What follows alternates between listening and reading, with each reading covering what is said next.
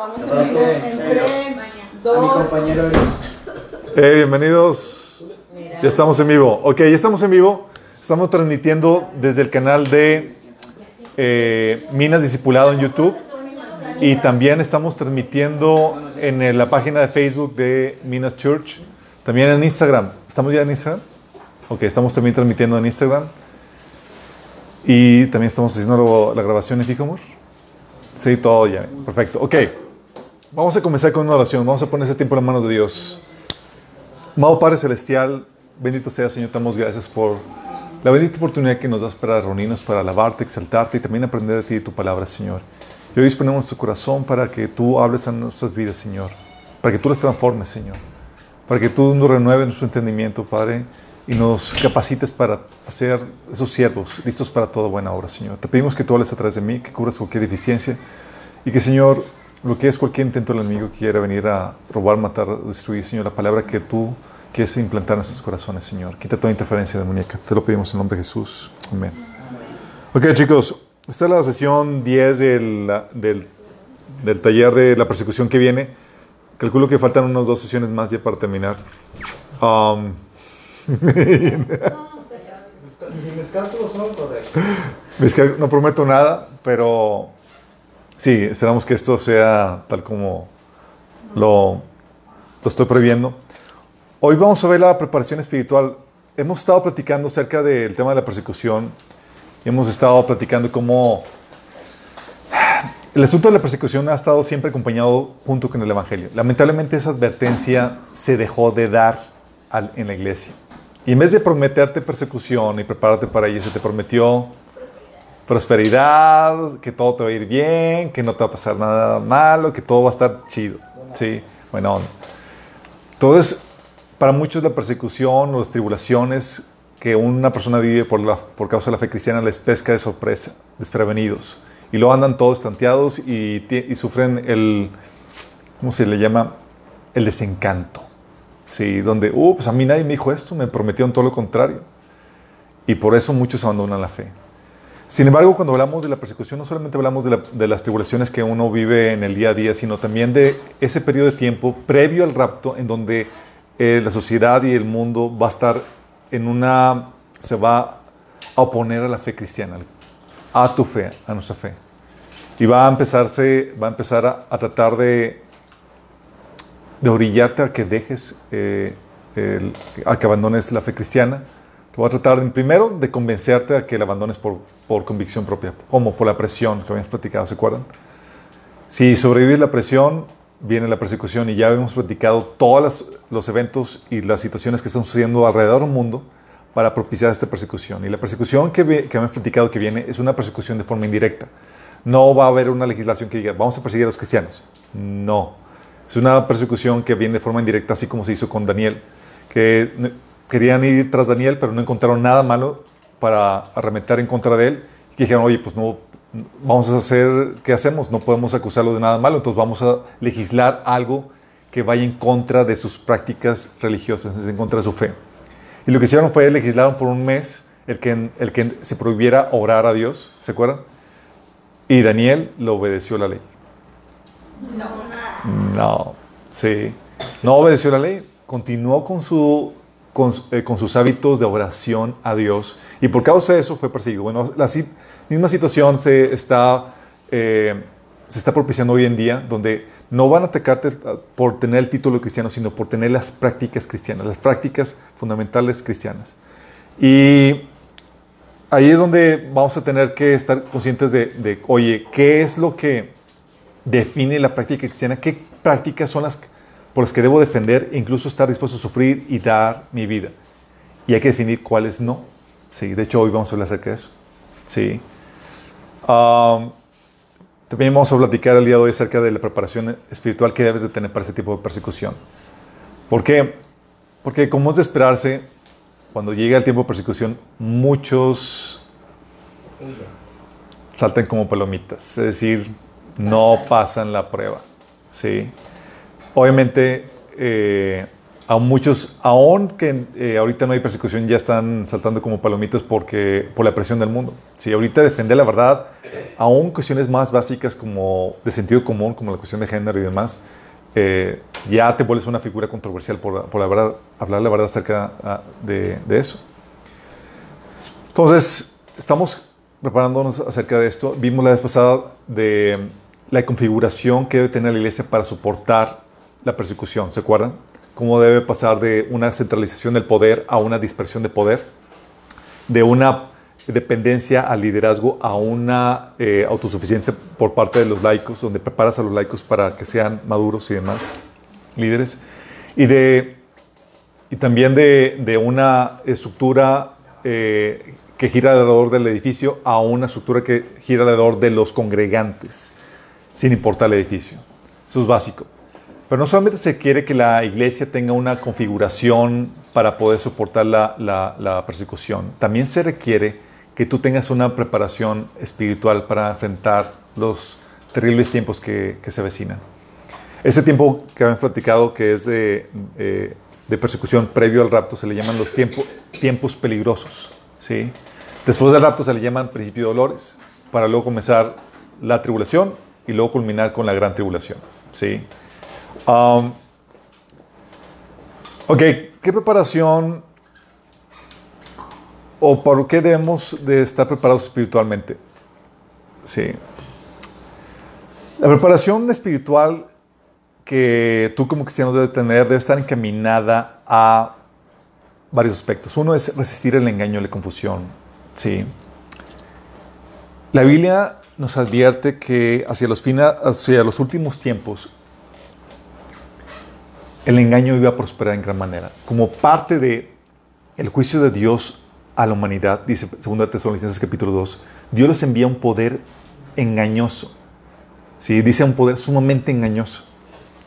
Pero no crees que ese, poder engañoso viene de sopetón. Así como que de repente, ¡pum!, se desata el engaño, sino que va aumentando paulatinamente. ¿sí? Y estamos en ese proceso. De hecho, dice Pablo que en los como parte de ese poder engañoso bien, dice que Pablo le advierte a Timoteo que en los últimos tiempos dice que muchos eh, oirán doctrinas de demonios dentro de la iglesia como parte de ese engaño. ¿Sí? Y, Jesús nos advirtió en Mateo 24, del 4 al 5 y versículo 24, dice Jesús, tengan cuidado de que nadie los engañe, les advirtió Jesús. Fíjate cómo llega la advertencia. O sea, empieza a hablar de los últimos tiempos y la primera advertencia de Jesús es, tengan cuidado de que nadie los engañe. Dice, vendrán muchos usando mi nombre y dirán yo soy de Cristo y engañarán a muchos. Y luego en el versículo 24 dice, porque surgirán falsos cristos y falsos profetas que harán grandes señales y milagros para engañar, de ser posible, aún a los elegidos. Imagínate el nivel de, engaño que, que, se va a dar. O sea, una de las preparaciones, cuando hablamos de, de esta preparación, muchos pastores y líderes cuando dicen, oye, pues la cosa se va a poner violenta, se va a poner difícil y demás. Y lo primero que empiezan, más que en la preparación espiritual, piensan en la preparación física. Oye, nos convertimos en preppers o no, empezamos a juntar comida, empezamos a, almacenar cosas o empezamos a construir búnkers debajo de la tierra para poder ir, refugiarnos y demás. Eh, o a dónde huimos para, para la persecución que viene. Sí. Y es algo que ya hemos platicado anteriormente. Mira, si tú tienes la esperanza de que vamos a partir con, en el rapto, no tienes que preparar nada de eso. ¿sí? Y si no tienes la esperanza de partir en el rapto y piensas que vas a sobrellevar o vas a vivir los, los juicios de, del Apocalipsis, no te preocupes. Ningún búnker, ningún prepper va a sobrevivir los juicios que vienen en el Apocalipsis. Entonces, ni para qué te molestas con eso. ¿sí? Prepárate para morir dando tu fe por la fe de Cristo. ¿sí? Entonces, tranquilo, relájate. Pero si dices, oye, quiero prepararme físicamente y demás, la preparación mínima que puedes hacer y que se recomienda en todas situaciones que tengas algo de comida para, eh, almacenado para dos semanas en caso de que haya una contingencia menor que, es posible que suceda en cualquier, en cualquier, cualquier, situación. Y no estamos hablando de un escenario de tribulación fuerte, ¿sí? Pero más que la situación, o más que la preparación física, la preparación espiritual es la que nos concierne, ¿sí? Porque tú puedes morirte de hambre e ir al cielo.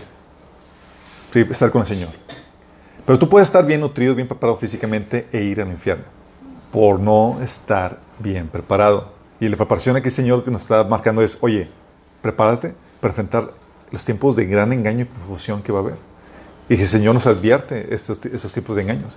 De hecho, dice en Lucas 13, 24, eh, Jesús advirtiendo, esfuércense por entrar por la puerta estrecha, contestó, porque les digo que muchos tratarán de entrar y no podrán. O sea, te está hablando de que muchos están, según esto, correctos en su andar y demás, pero están errándole. Sí, porque no se prepararon espiritualmente. Piensan que van por el camino correcto, están tratando de esforzarse y demás, pero por no prepararse correctamente, no van a entrar. Entonces, la preparación espiritual va encaminada, más que la preparación física, a resistir el engaño y la confusión, a soportar la prueba y el sufrimiento que, que viene. Dice Pablo en 2 Timoteo 2.3, tú pues sufre penalidades como buen soldado de Jesucristo. Ese sufrir penalidades, estaba hablando Pablo de este tipo de, de situaciones que se vecinan previos a la tribulación, ¿sí? cuando estaba, hablando, estaba visualizando los tiempos peligrosos. 2 Timoteo 3.12 dice, y también todos los que quieren vivir piadosamente en Cristo Jesús padecerán persecución. Toda la intención es prepararte espiritualmente para que estés dispuesto a, a pasar, a soportar la prueba y sufrimiento que puede venir por tu fe. ¿Sí? Entonces no solamente de que resistas el engaño, porque si caes en el engaño, tu alma se pierde.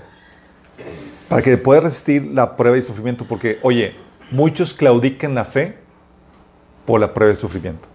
Oye, si esto es tener la fe, si esto es ser cristiano, pues a la porra y evienten la fe. Sí. Y también para que puedan realizar la obra de Dios en medio de ese tiempo de sufrimiento o dificultad. Sí. Dice Pablo en 2 Timoteo 4:5, pero tú debes mantener la mente clara en toda situación. No tengas miedo de sufrir por el Señor. Ocúpate en decirles a otros la buena noticia y lleva a cabo todo el ministerio que Dios te dio. Fíjate, Pablo, le dice Pablo a Timoteo, van a tiempos difíciles, si por medio de eso no dejes de llevar a cabo tu ministerio. Porque una de las cosas, o una de las, tentaciones que uno vive en medio de la, de persecución es, pues me retraigo, me escondo y dejo de hacer la labor de Cristo. Cuando es, no, en medio de esa situación es cuando más se requiere y aunque me cueste la vida, debemos estar dispuestos a hacerlo. Sí. Dice en 2 Timoteo 4.2 que, dice Pablo Timoteo, predique la palabra, persiste en hacerlo, sea o no sea oportuno, corrige, reprende, anima con mucha paciencia sin dejar de enseñar. Fíjate cómo dice que persiste en hacerlo, sea o no sea tiempo oportuno. Sí. Y es aquí donde Pedro, hablando de, un contexto de persecución, le dice que, que resistamos la fe y que estamos siempre preparados para responder a todo el que les pide razón de la esperanza que hay en ustedes. Si, oye, si vamos a, a, si vamos a ser perseguidos por nuestra fe, tenemos que estar dispuestos, tenemos que estar listos para presentar razón de la esperanza que tenemos. Oye, ¿por qué me estoy siendo perseguido? Déjame explicarte por qué estoy siendo perseguido y dar una razón de la fe y poder defender esa fe. Obviamente, para estar preparado para esto, tienes que alistarte con varias cosas. ¿Con qué creen, chicos? ¿Una mega cuenta en su banco? Sí. Sí, amén, gloria a aleluya. Dos años de comida. Dos años de comida. Deberían ser tres y medio para los que creen que van a partir la mitad de la tribulación. ¿Cómo te preparas para esto? Uno, tienes que tener bien arraigado en ti las disciplinas básicas de la fe cristiana. En el taller de introducción, que ya empezaron a ver algunos aquí, vemos los cuatro hábitos de la fe cristiana. Debes de tener así bien arraigado disciplinas básicas de tu tiempo devocional, que es tiempo de oración y lectura de la Biblia, y el congregarte, que es lo básico. Sí. Tu tiempo devocional. Fíjate cómo habla, Pablo, cómo habla Pedro. Pedro visualizaba por la situación que, estábamos, que, que él estaba viviendo, que estaba, estaban en los últimos tiempos, ya, para que el Señor venga en cualquier momento. Ya vimos por qué nos sucedió y cómo ahorita estamos viviendo, estamos volviendo a vivir ese mismo escenario que veían los apóstoles, que les indicaba que el Señor estaba pronto, pronto por vivir. Se está replicando ese mismo escenario. Pero viendo Pedro esto, dice 1 Pedro 4.7, el fin del mundo se acerca. Por consiguiente, sean serios y disciplinados en sus oraciones. O sea, no estás jugando con, con tu fe. Tus tiempos devocionales, tu tiempo de oración personal, serio y disciplinado. No es como que, oye, ¿cómo? Imagínate Pedro haciendo la pregunta, ¿cómo es con tu tiempo, tus tiempos de oración personal? Tu- Tus tiempos devocionales, ah, pues hace un buen que no oro, pero es serio disciplinado. O sea, nos- no, no estamos en los tiempos donde podrías, podías vivir tu fe cristiana con semanas sin tener comunión con Dios o con días sin tener comunión con Dios. Antes sí, pero en tiempos difíciles como los que estamos empezando a vivir, o sea, no te puedes dar el privilegio de desconectarte de Dios. Sí. Y luego también el congregarse en, Hebreos 10, 25, fíjate lo que dice el autor de Hebreos. Dice, no dejemos de congregarnos como lo hacen algunos, sino animémonos unos a otros, sobre todo ahora que el día de su regreso se acerca. El apóstol Pedro, oye, eh, la venida del Señor se acerca, el fin del mundo se acerca. Tus tiempos de oración. Diligente, disciplinado. El autor de Hebreos, oye, el Señor ya regresa. Tus tiempos de congregarte. ¿Por qué, chicos? Porque ellos sabían que previo a la venida del Señor las cosas iban a estar bien difíciles para mantenerte en la fe. Lo normal es que te enfríes o que te apartes del Señor. Y no solamente ti- requiere sus tiempos a solas con el Señor, requiere sus tiempos de, de congregarte para que te animes a pre- prevalecer en la fe. ¿Cuántos de aquí ya han experimentado que si no se congregan podrían decaer de la fe? Todos aquí hemos experimentado eso. Si no tenemos ese tiempo de, de- de convivencia y demás donde nos animamos mutuamente, porque a veces somos seducidos a caer en la, en la seducción del pecado o de la del mundo o Satanás, sucumbir a la per- perturbación demoníaca, y es donde llegas a- con otros hermanos y nos animamos a no ser lo que, a lo que, eh, lo que es incorrecto, a no caer en ese pecado. Nos animamos a perseverar en la fe, a no tirar la toalla. Los apóstoles sabían que previo a la venida del Señor las cosas iban a estar bien difíciles y íbamos a necesitar más que nunca congregarte. Más que nunca. Sí. Y obviamente tu tiempo devocional también implica leer la Biblia. De hecho, Josué 1.8 dice, estudia constantemente este libro de instrucción. Medita en él de día y de noche para asegurarte de obedecer todo lo que está ahí escrito. Solamente entonces prosperarás y te, irás bien, irá bien en todo lo que hagas. El conocimiento de la, Biblia, de la Biblia va a ser indispensable porque como ya lo hemos comentado en Apocalipsis capítulo 5 y Apocalipsis capítulo 12, se menciona que la persecución va a ser solamente a los que se mantienen fieles a la palabra de Dios. Y si tú no conoces la palabra de Dios, ¿cómo te vas a mantener fiel? ¿No eres objeto de persecución? ¿Sí? Hay gente que dice, yo tengo mis tiempos devocionales y, y saliendo la Biblia, no, no más oro. Sí, como que fail total, reprobado, sí, sin conocimiento. La Biblia te dice, la Biblia dice en Efesios 5, 17, no sean insensatos, sino entendidos de cuál sea la voluntad del Señor. O sea, te habla que si no estás entendido en cuál es la voluntad de Dios, que es, como bien la palabra, eres un insensato. ¿Sí? Y si no sabes cuál va a ser la voluntad de Dios, qué es lo que Dios ordena, qué es lo que Dios prohíbe y demás, ¿cómo vas a poder saber qué cosas, a qué cosas aferrarte cuando llegue la persecución? Sí. Entonces tienes que tener bien establecidas las disciplinas básicas arraigadas en tu vida. No es como que ya llega la persecución, como que apenas voy a empezar mi hábito. Fail, es para que ya lo debiste de haber desarrollado antes. ¿Sí? Como... la idea es que en el tiempo de prueba tengas todo eso ya bien arraigado. No que la hora de la prueba, como una vez me escribió una, una hermana, dice, oye Alberto, mañana tengo una problemática con mi hermana y tengo que... ¿Qué taller me recomiendas para que, para que lo vea una noche antes? ¿Qué taller veo? tiempo de prueba no es un tiempo de estudio. ¿Sabes cuando alguien aquí les... Bueno, hay maestros bien maletas, pero ¿A quién de aquí le, le, dicen, te da el maestro a que estudies en medio de la prueba? ¿No? El tiempo de la prueba es lo que estudiaste y hasta ahí. Sí, cinco minutos. Lo que se quedó, se quedó.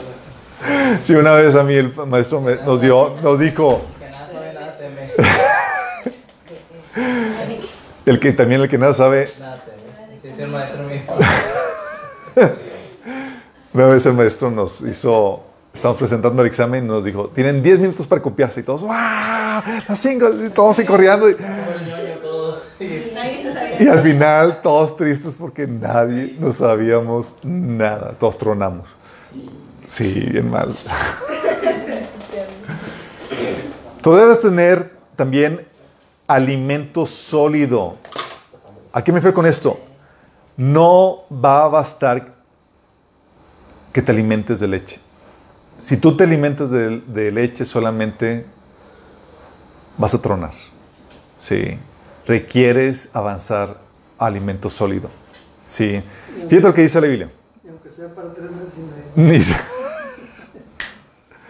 Dice, la Biblia que cuando en los últimos tiempos, en estos tiempos peligrosos, que iba a estar caracterizado por engaño, doctrinas de demonios dentro de la iglesia y conducta carnal de cristianos no regenerados, sí, entre otras cosas. Pero dice, dice Pablo que Dios constituyó a los líderes de la iglesia para ayudar a los creyentes a que cumplan la obra del ministerio y para que avancen en el proceso de madurez y dejen de ser niños espirituales. Dice Efesios 4, del 11 al 14, dice que él mismo constituyó a unos apóstoles, a otros profetas, a otros evangelistas, a otros pastores y maestros, a fin de capacitar al pueblo de Dios para la obra de servicio, para edificar el cuerpo de Cristo. Luego en el versículo 14, así ya no seremos niños zarandeados por las olas y llevados de aquí para allá por todo viento de enseñanza y por la astucia y los artificios de quienes emplean artimañas engañosas. Sea, que es un niño? Un niño no sabe distinguir, no tiene el criterio, no tiene madurez y es fácilmente engañado. Sí. Porque es un niño. No ha alcanzado madurez. Y si tú, y el niño se caracteriza porque se alimenta solamente de leche, no de alimento sólido, como dice Hebreos capítulo 5. Sí. Si dice, oye, ¿requieres lechita? Solamente, solamente puedes comer leche, eres niño. Es decir, tú eres fácilmente engañable. Tú podrías ser zarandeado por cualquier viento de doctrina. En cambio, dice Pablo en 1 Corintios 2, del 6, eh, versículos 6 y 15, y, 1 Corintios 3, del 1 al 2, dice Pablo, en cambio hablamos con sabiduría entre los que han alcanzado madurez. Fíjate que entre los que han alcanzado madurez, les hablamos sabiduría. Esa sabiduría es alimento sólido, chicos. Dice, los que son espirituales, los que, son, los que han alcanzado ya la madurez, pueden evaluar todas las cosas, pero ellos mismos no pueden ser evaluados por otros. Y lo dice en el siguiente capítulo. Yo, hermanos, no puedo dirigirme a ustedes como espirituales, sino como a inmaduros, apenas niños en Cristo. Les di leche porque no podían asimilar alimento sólido. No pueden todavía, pues aún son inmaduros. O sea, no puedo hablarles con esa sabiduría, con ese alimento sólido, porque son niños. Sí. ¿Y qué pasa con, con- cuando tienes esto? Cuando si no profundizas en las verdades de la Biblia, dice la Biblia que el engaño va a ser tan, astu- tan ast- astu- astuto, va a ser tan sutil, que tú vas a sucumbir en ellos. Sí. Tú requieres profundizar en el conocimiento de la Biblia. Acuérdate la- la- el riesgo o lo- la pertenencia que el Señor nos dio. Cuidado, si no sean engañados. Y, y Pablo nos advirtió que iba a derramar sobre el mundo un poder sumamente engañoso. Y comienza en la iglesia también. ¿sí? Entonces tienes que alimentarte de alimento sólido. Aquí nos especializamos en ese tipo de enseñanza. De hecho, como que hay carencia de, de lechita, pero como quiera. La idea es que... ah, la idea es que... Sí, lamentablemente. Es que, de hecho, mucha gente, de- quieren, algunos de aquí, de- desisten de invitar a nuevos porque saben que se van a... Pero bueno, gracias a Dios que no tenemos un monopolio. Dios utiliza diferentes denominaciones, iglesias y demás para poder suplir lo que falta. Pero debes de avanzar en este conocimiento de la Biblia. Debes de profundizar, sí, en él, por causa de- del engaño que viene. Y aparte, no solamente por causa del engaño. En tiempo de persecución, el liderazgo se dispersa y tú debes estar listo para enseñar a otros. Y no es como que, ah, pues no sé, ah, no sé cómo ayudar a otras personas porque me quedé en lechita. ¿sí? Tú debes de dar respuesta a otras personas, ¿sí? Para que te puedas multiplicar como debe ser. También, como parte de la, de la preparación para la persecución que viene, debes es- pasar los procesos que Dios pone en tu vida para tu madurez. Déjame aclararte esto. Si estamos conscientes, aquí la mayoría, que Dios permite situaciones difíciles en tu vida. ¿Sí los han experimentado? ok. Son tus campos de entrenamiento para una posible persecución, chicos. ¿Por qué? Porque si tú claudicas medio de tus pruebitas, olvídate que vas a resistir un tiempo de persecución bien y en serio. ¿Sí? Si tú te estás ahogando ahorita en un vaso de agua, olvídate que vayas a pasar una inundación. Sí. Dice Pablo en Romanos 5 del 3 al 4. También nos alegramos al enfrentar pruebas y dificultades, porque sabemos que nos ayudan a desarrollar resistencia. Y la resistencia desarrolla firmeza de carácter y el carácter fortalece nuestra esperanza segura de salvación. Y muchos lo que buscan es huir del trato de Dios. De situaciones difíciles. Ay, es que me están insultando. Ay, es que me, me, eh, me maltrataron aquí. Y empiezan con sus cosas y no están, no aplican la madurez de Cristo que se requiere, que lo que Dios está permitiendo en esa situación, que quiere que desarrolles esa madurez para que puedas pasar victoriosamente de esas situaciones. Si no te sometes a esos procesos, tú estás desperdiciando esa preparación que Dios quiere para que puedas enfrentar cosas más difíciles. Sí. Y déjame decirte, todo, hasta la persecución puede venir más compleja, más difícil, más frontal. Y si no pudiste avanzar en cosas o en pequeñeces, ¿tú crees que vas a pasar cosas más difíciles? En lo más mínimo. Por eso debes estar dispuesto a pasar los procesos de Dios para tu, madurez. Como dice también Santiago 1 del 2 al, al 4, dice que sean, tengan, considérense muy dichosos, dichosos cuando, te, cuando pasen por diversas pruebas. Y hay muchos que, en vez de estar dicho, dichosos, en vez de, aprovechar los tiempos de, de, dificultades, de alegrarnos en medio de ellos, lo que están buscando es cómo salir y cómo ir de ellos. Esas situaciones lo que hace es que estás desperdiciando ese, ese, campo de entrenamiento que Dios quiere para tu vida. Sí. Dios quiere prepararte para la persecución que viene, para que puedas resistir una persecución. Y esos son los campos de entrenamiento. Resistes esto, sabes que estás calificado para resistir cosas mayores. Sí. También, como parte de la, de la preparación para la persecución que viene, tienes que tener tu corazón desprendido de este mundo. ¿Por qué? Porque el primero que llega el enemigo cuando llega la persecución frontal es a tratar de despojarte de las cosas de este mundo. Tu comodidad, tus bienes, tu título, tu honor, tu libertad, etc. Y si tu corazón está en este mundo, lo vas a sufrir al punto de que puedes claudicar la fe. ¿Sí? Dice Colosenses 3 del 1 al 3. Ya que han resucitado con Cristo, busquen las cosas de arriba donde está Cristo sentado a la derecha de Dios. Concentren su atención en las cosas de arriba, no en las de la, tierra, pues ustedes han muerto y su vida está escondida con Cristo en Dios. 1 Juan 2, del 15 al 17 dice, no amen al mundo ni nada de lo que hay en él. Si alguien ama al mundo, no tienen el amor del Padre, porque nada de lo que hay en el mundo, los malos deseos del cuerpo, la codicia de los ojos y la arrogancia de la vida, proviene del Padre, sino del mundo. Y el mundo se acaba con sus malos deseos, pero el que hace la voluntad de Dios permanece para siempre. Imagínate, una persona que tiene su corazón arraigado a este mundo soportaría la persecución, chicos. En lo más mínimo. Sería como la esposa de Lot, si saben por qué se convirtió en, en salero. Porque no, o sea, estaban destruyendo su, su vida. Ahí tenía su vida en Sodoma y Gomorra. O sea, mi nueva licuadora, no. Sí. Y ahora. Fíjate lo que dice Hebreos 10 del 32 al 34, la actitud que tenían estos cristianos. Dice, recuerden aquellos días pasados cuando ustedes, después de haber sido iluminados, sostuvieron una dura lucha y soportaron mucho sufrimiento. Unas veces se vieron ex, expuestos públicamente al insulto y a la persecución. Otras veces se solidarizaron con los que eran tratados de igual manera. También se compadecieron de los encarcelados y, a, y cuando ustedes les confiscaron sus bienes, lo aceptaron con alegría, conscientes de que tenían un patrimonio mejor y más permanente. ¿Dónde tenían su mirada ellos? En el cielo. O sea, ellos estaban dispuestos a aceptar el despojo de sus bienes con alegría, conscientes de que tenían un patrimonio mejor. Entonces, si tú tienes un corazón arraigado a estas cosas de este mundo, no estás preparado para una persecución. Estás listo para claudicar en cualquier momento.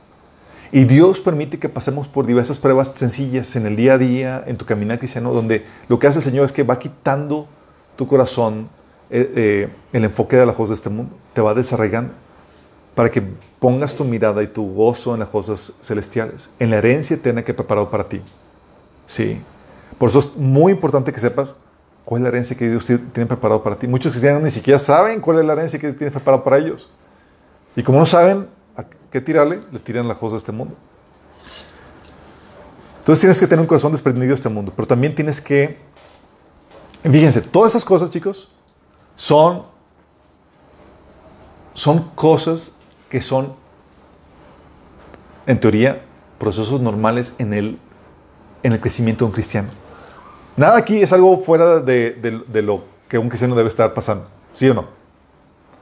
Porque en teoría un cristiano normal, que está caminando seriamente en la fe, está preparado para, para enfrentar la persecución. No es como que ah, vamos a darte un taller especial para que enfrentes la persecución. No, si haces lo que debe ser y te aplicas a lo que debe ser, estás preparado. Pero muchos no estaban conscientes de lo que van a enfrentar. Entonces, pues guerra no avisada si mata soldado. Pero cuando sabes qué onda, te, te preparas. Pero aquí vamos a ir un paso más allá donde, donde es algo que a veces se nos olvida como cristianos. Que parte de la preparación es que va a requerir que memorices la Biblia. No toda la Biblia, que empieces a hacer al hábito de memorizar pasajes, chicos. Los tiempos de persecución, típicamente lo que se hace es que se elimina la literatura cristiana, se queman, se queman o se confiscan Biblias y demás, y te quedas sin nada. Te encuentras en lugares de persecución cristiana donde cristianos traficando, no Biblia, chicos, versículos de la Biblia. ¿Cuál versículo tienes? Yo tengo 1 Pedro 2, 3. Ah, yo tengo. Y pasándose, sí, de versículos. Sí. O desprendiendo la Biblia en, en diferentes eh, libros de la Biblia. O sea, tienen la Biblia, empiezan a desprender. Sabes que aquí está el libro de, de Job, el libro de, de Lucas, eh, el libro de. para que no se confunda con una Biblia y poder resguardarlo. Sí. Porque es lo primero que empiezan a hacer en tiempo de persecución. Empiezan a, a confiscar todo eso. Y algo que, si tú tienes tu- la palabra de Dios guardada en tu corazón, esa no te la van a poder quitar. Sí. Dice el Salmo 119, 11. En mi corazón he guardado tus dichos para no pecar contra ti. En mi corazón. Cuando habla la Biblia de tu corazón, está hablando de tu alma, de tu mente.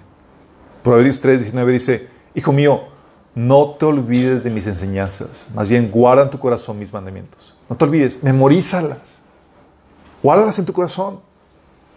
Colosenses 3:16 dice que habite en ustedes la palabra de Cristo con toda su riqueza. Fíjate cómo está hablando de que en tu corazón debe habitar la palabra de Dios. Es decir, memorízala. Si no tienes el hábito de empezar a memorizar versículos, comienza a hacerlo. No solamente te ayuda en tus tiempos de tentación, como ya lo vimos en Mente Renovada. Oye, reprendes al, al enemigo eh, y, y vienes a, a, a suplantar ese pensamiento que quiso el, enemigo insertar en ti con un pasaje de la Biblia y lo recitas. Órale, perfecto. Pero no solamente te ayuda en tiempos de, de- de tentación, te ayuda en tiempos de persecución, porque sabes que tienes aquí la palabra que te va a sostener cuando no haya nada que leer. Sí. Y, vas, y como tu, tu corazón está lleno de la palabra de Dios, vas a poder hablar a otras personas. Vamos. Entonces es un hábito que muchos cristianos no tienen, pero sería bueno que empezaran a, a- a desarrollar dado los tiempos que estamos empezando a vivir. El otro, obviamente, que es un- también un paso más allá de, de todo esto, es tener un respaldo físico. No en la red, sino físico de la palabra de Dios. Como les he comentado, llega la persecución y el primero que hacen es eliminan todo Material. rastro material cristiano y demás.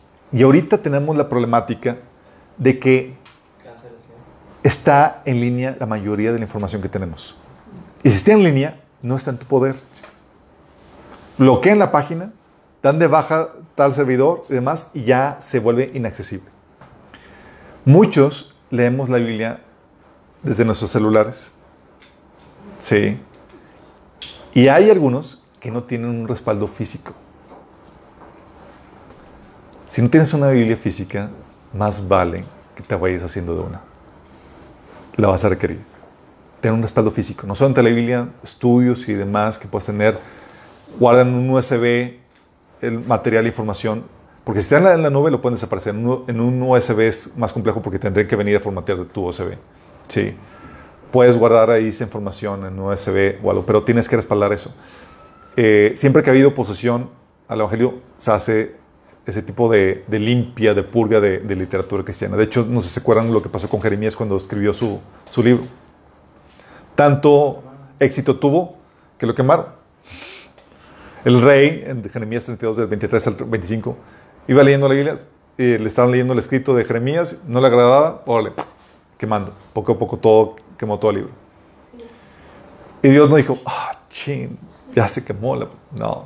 Dios sigue hablando. Y Dios le habló a Jeremías y le dijo, Vuelve a escribir. todo lo que, lo que, lo que eh, te había dicho y añádale unas cuantas más, unas cuantas testigos más por ahorita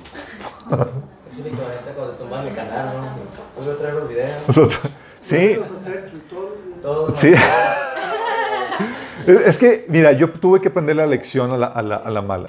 Nosotros tenemos todo el material discipulado publicado en, en YouTube. YouTube, como obviamente los videos pesan bastante, mi computadora ya no da, ya no da abasto para todo.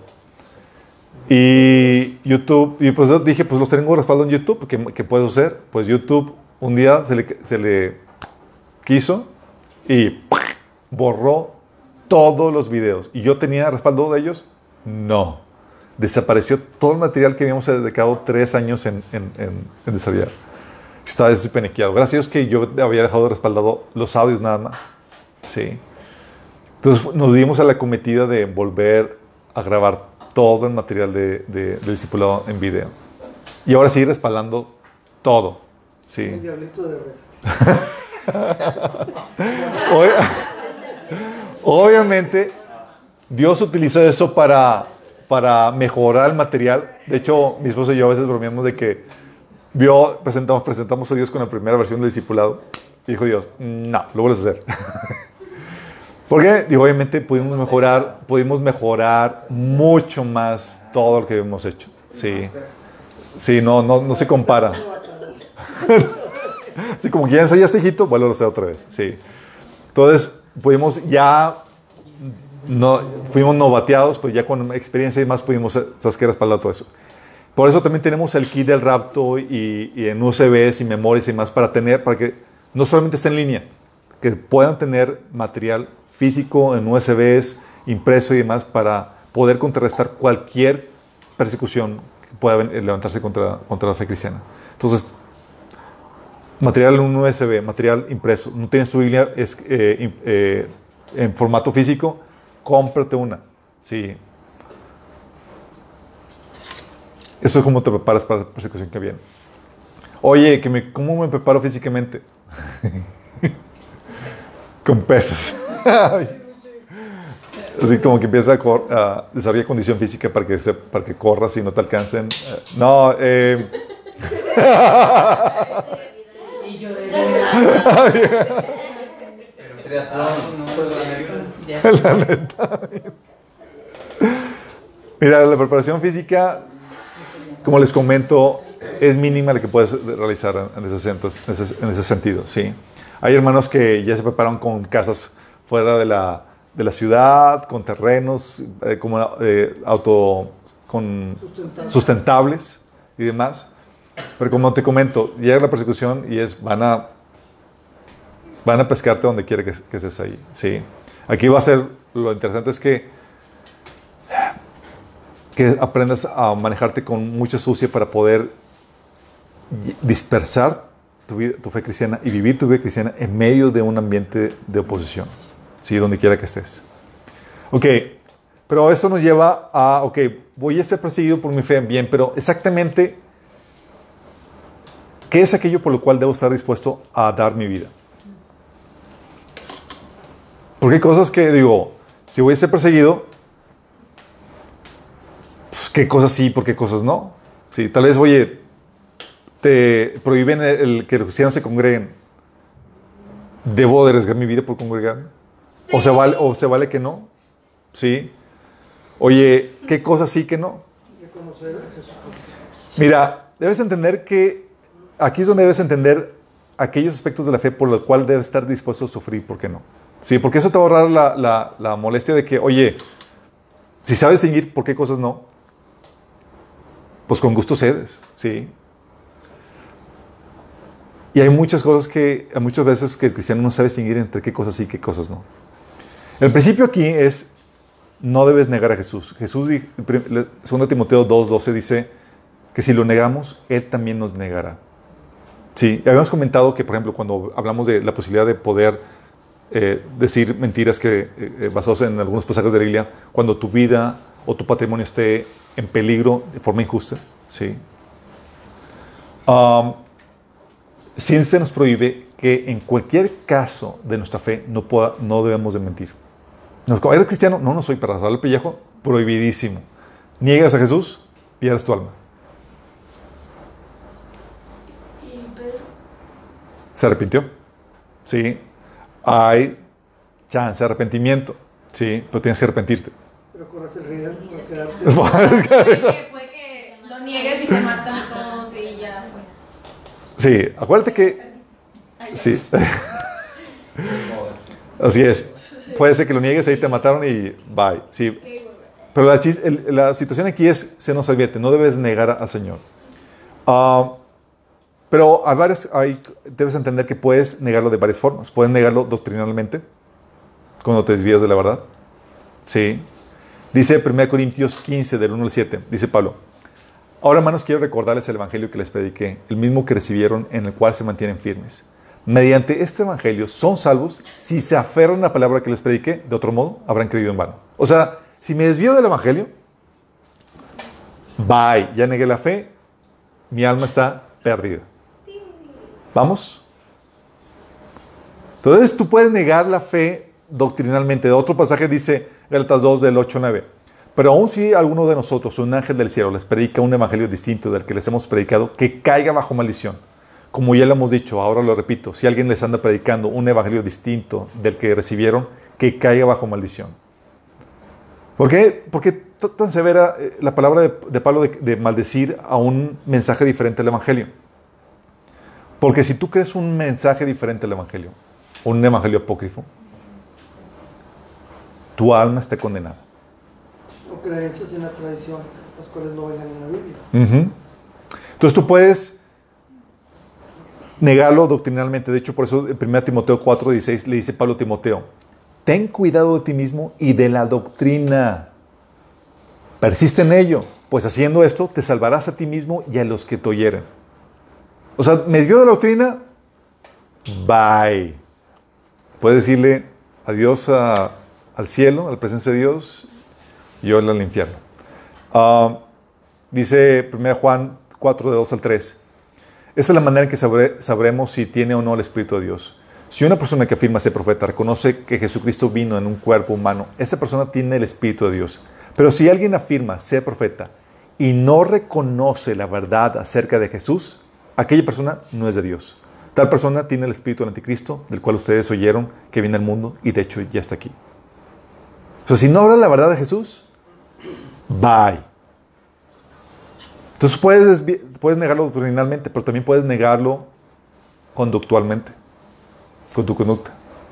Dice Pablo en 1 Timoteo 5.8 que el que no provee para los suyos y sobre todo para los de su propia casa, ha negado la fe y es peor que un incrédulo. Fíjate que aquí no está negando doctrinalmente, están negando lo que conductualmente. Si la persona se dice cristiana, pero ya negó la fe, Vóytelas. ¿Por qué? Porque ha, negado con su conducta las doctrinas básicas de la fe cristiana. Sí. De hecho, Filipenses 3, del 18 al 19, dice Pablo acerca de algunos cristianos. Como les hemos dicho a menudo y ahora lo repito hasta con lágrimas, muchos se comportan como enemigos de la cruz de Cristo. Su destino es la destrucción, adoran al Dios de sus propios deseos y se enorgullecen de lo que es su vergüenza. Solo piensan en lo terrenal. ¿Qué dice? Se comportan como enemigos de la cruz de Cristo y su destino es su destrucción. Qué fuerte. ¿Por qué? Porque puedes negar con tu conducta la fe cristiana. Sí. Oye, te dices cristiano, pero con tu conducta lo niegas. Sí. Pero también lo puedes negar con tu actitud. Es decir, con lo que amas, con lo, con lo que crees. Sí, con lo, con, sí, con lo que amas. ¿Cómo, cómo está tu corazón en este sentido? ¿Te acuerdas lo que Jesús le dijo a la iglesia de la Odisea? Era una, estaba negando Jesús con su actitud. Estaba amando más a las de este mundo. Dice, esto dice el amén, el testigo fiel y veraz, el soberano de la creación de Dios. Conozco tus obras, sé que no eres ni frío ni caliente. Ojalá fueras lo uno o lo otro. Por lo tanto, como no eres ni frío ni caliente, sino tibio, estoy por vomitarte de mi boca. O sea, por la tibieza, por su actitud, te, te a vomitar. Dice, tú dices, soy rico y me he enriquecido y no me hace falta nada, pero no te das cuenta de cuán infeliz, miserable, pobre, ciego y desnudo eres tú. ¿Te acuerdas del otro episodio en Santiago 4 cuando lo arrepentió por su actitud el, apó- el apóstol Santiago? Dice, aun cuando si lo piden, tampoco lo reciben porque lo piden con malas intenciones, desean solamente lo que les dará placer. Adúlteros, ¿No se dan cuenta que la amistad con el mundo los convierte en enemigos de Dios? Les repito, si alguien quiere ser amigo del mundo, se hace enemigo de Dios. Es una, cuando estás negando a Dios, no con tu conducta, sino con la actitud, con lo que amas. ¿Sí? Ok. Entonces tenemos que identificar aquello por lo, cual, por lo cual estás dispuesto a dar tu vida. Estos chicos, los esenciales de la fe. ¿Por qué debes estar dispuesto a dar tu vida? Sabes, uno es por los escritos de la Biblia. Los 66 libros de la Biblia. Y es aquí donde, déjame platicarte algo. Porque hay un mito de que, por ejemplo, el concilio de Nicea eh, estableció cuál era el canon, ¿se acuerdan? Eh, de hecho, hay un mito que no es verdad de que los, los que fueron los eh, religiosos que fueron al concilio oraron de que Señor, revélanos cuáles son los libros inspirados y cuáles no, y que los eh, inspirados quedaron arriba de la mesa y los no inspirados cayeron uh, mágicamente debajo de, la mesa. Nada de eso es cierto, es, es por todo.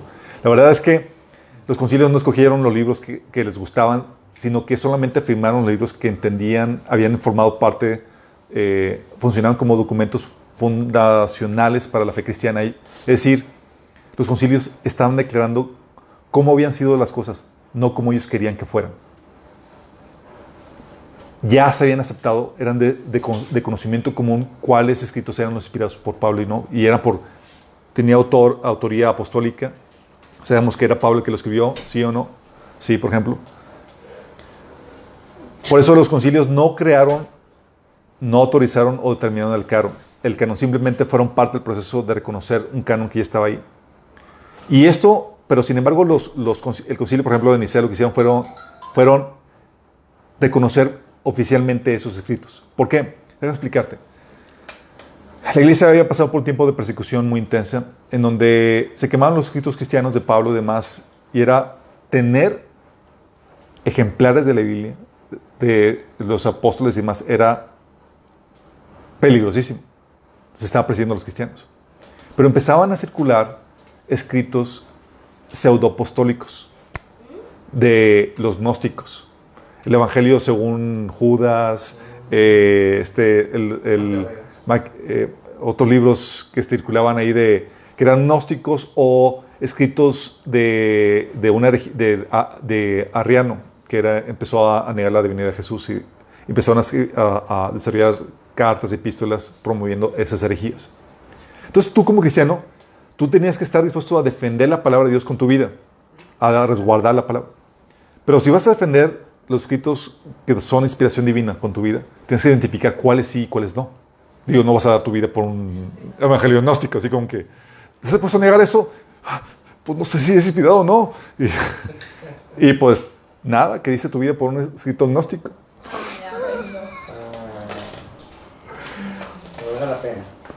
la idea es que sepa distinguir por qué sí y por qué no. Sí, que no te pesquen en curva. ¿Qué libros? Sí. Los libros canónicos son los 66 libros que vienen en la Biblia, que vienen en la Biblia protestante, chicos. No la católica. La Biblia católica y es... Um, la Biblia católica añadió en el Concilio de Trento, ahí después de la, de la Reforma Protestante, añadió Tobías, Judith, Sabiduría, Eclesiástico, Baruch, Primera de Macabeos, Segunda de Macabeos. Oye, que te piden negar esos libros, con gusto. que hay que darle la vida por esos libros, Nel pastel. ¿Sale? Oye, que van a quemarlos y más, quémenlos. ¿Sale? No hay problema por eso. ¿Sale? Pero por los otros 66 libros que vienen en la Biblia, tenemos que defender esos escritos y está dispuesto a dar nuestra vida por, por, por ellos. ¿Vamos? Oye, que el libro de Enoch tampoco es inspirado. Sí, Judas eh, eh, citó una profecía de Enoch, pero el libro de Enoch en sí, como no se sabe qué parte es de la inspirada y qué parte no, se desecha por completo. ¿Sale? Lo puedes leer, está muy interesante, pero no se toma como un artículo de fe, simplemente como cultura general. ¿Vamos? Entonces, oye, que van a quemar el libro de la fe, hay que defenderlo, hay que, hay que, van a quemar el libro de Enoch. puedes ser de él sin ninguna problemática. ¿Sale? Oye, el libro de Mormón, sí, ese, de hecho, con toda confianza. Sírvanse. No, no, te- te- no debes de dar tu vida por eso- otro- esos otros libros. Sí, oye, e incluso, oye, que van a quemar la traducción del Nuevo Mundo, de la, la- la Biblia, la traducción del Nuevo Mundo de los testigos de Jehová. Esa traducción, chicos, está tan distorsionada ya que ya ni para defenderla. Sí, ya ni para defenderla, así ese punto. Está muy adulterada ya la, la- versión. Está, es terrible lo que han hecho eso, eh, los, los de Jehová en ese sentido. Oye, dar tu vida por otros libros cristianos. Oye, es que este libro lo escribió Joel Austin. Ah. de cautivante y demás. Y, Mira, solamente hay un libro que vale la pena por el cual dar la vida, que es la Biblia. ¿sí? Sin embargo, chicos, tienes que estar consciente que hay libros que contienen enseñanza que es completamente bíblica, tal cual. ¿sí?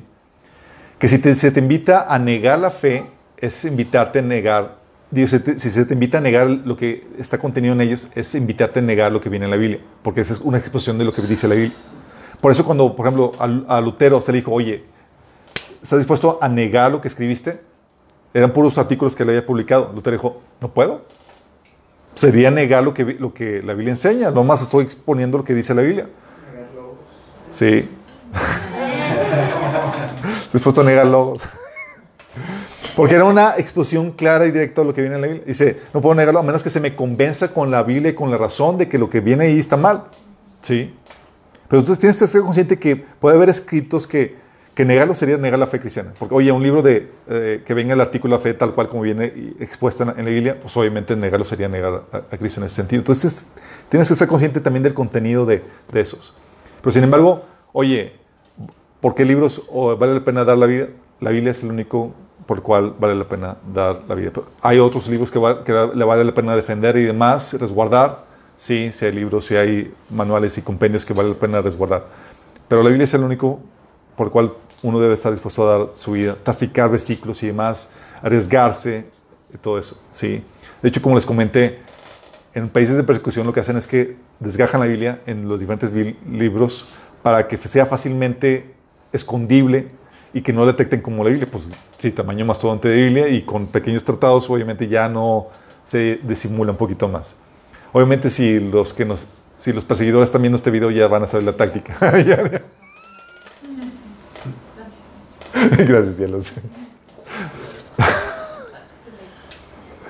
Entonces, vamos entendiendo eso.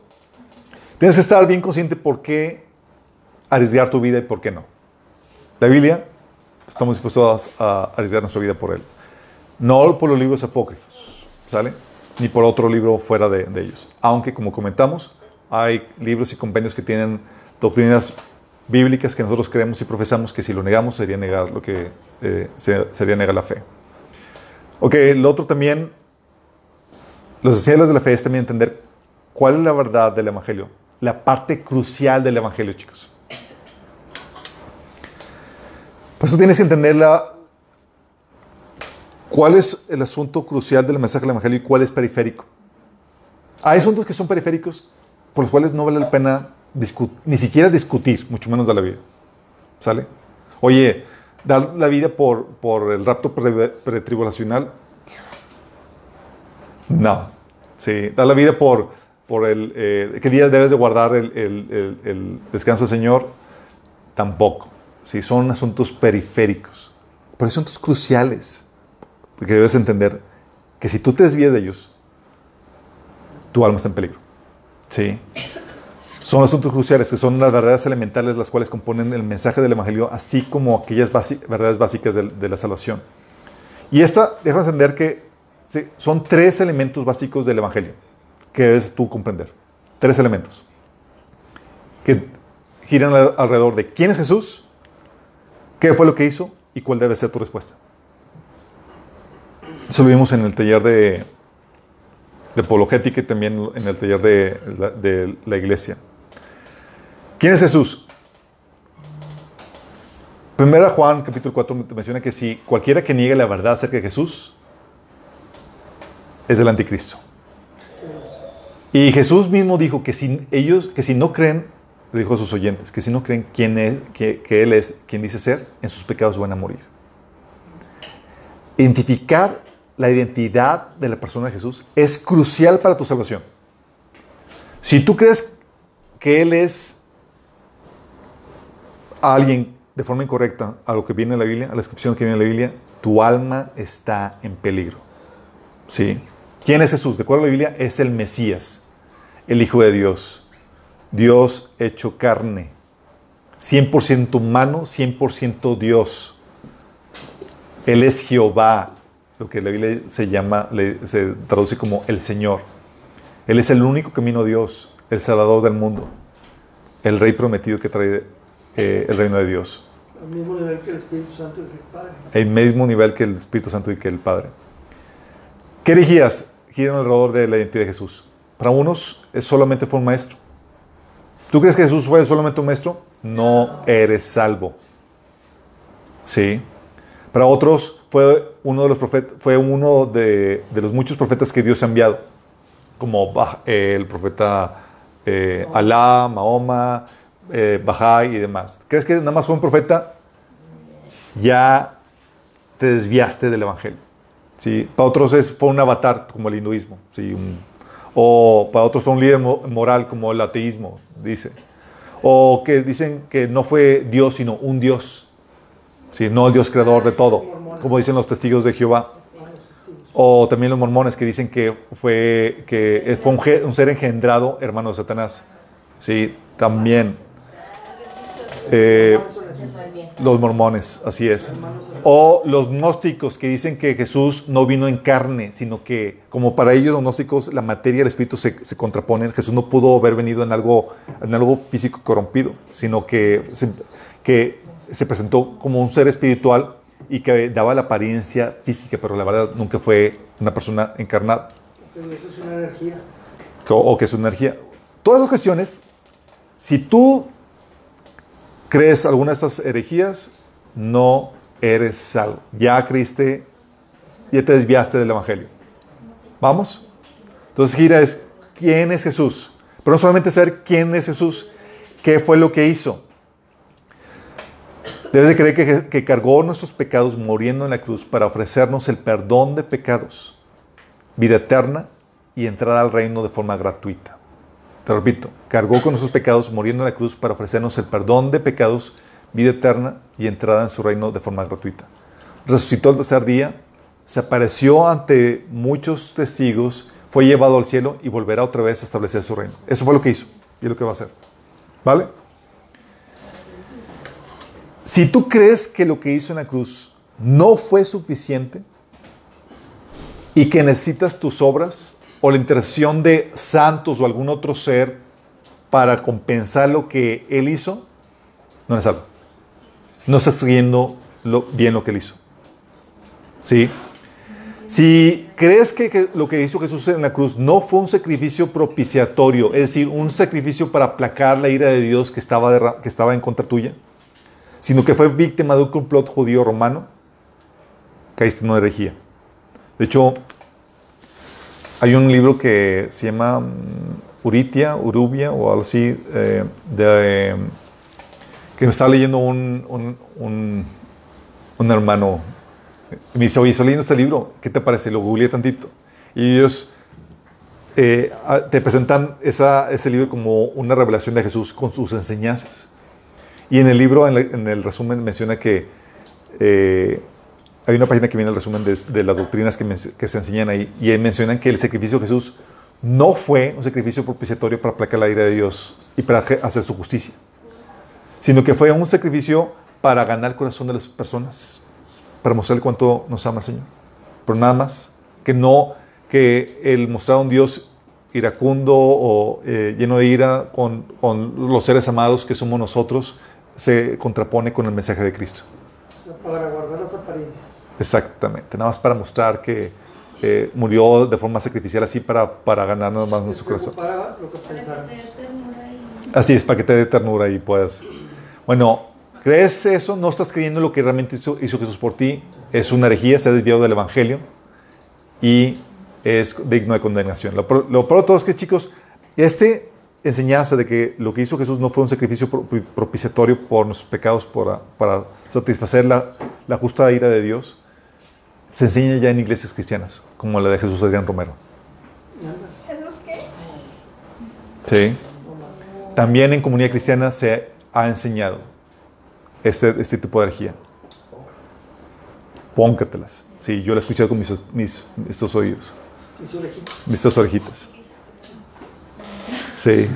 Am, qué rezo, pero sí. eh, también, oye, si tú crees que no resucitó realmente en cuerpo, como creen los testigos de Jehová, no estás creyendo realmente todo lo que hizo, no no, no resucitó en carne. Herejía. Te has desviado del Evangelio. No eres salvo. O para otros que murió Judas en su lugar, como creen los musulmanes. O sea, realmente Jesús no murió por ti. Crucificaron a Judas. Sí, está bien. O creen que, que para otros, como, como, los judíos, que creen que murió, pero que no resucitó, sino que su cuerpo fue, fue robado. Ah. Ok, no crees en la obra de Jesús, en lo que él hizo como tal, como viene en el Evangelio. De hecho, Pablo menciona en 1 Corintios capítulo 15 cuál es el Evangelio. Así que Jesús murió de acuerdo a las Escrituras, por nuestros pecados de acuerdo a las Escrituras, y que resucitó al tercer día de acuerdo a las Escrituras. Sí, y que ascendió al, al trono de Dios y demás. Entonces, ¿no crees en, en- en- en eso?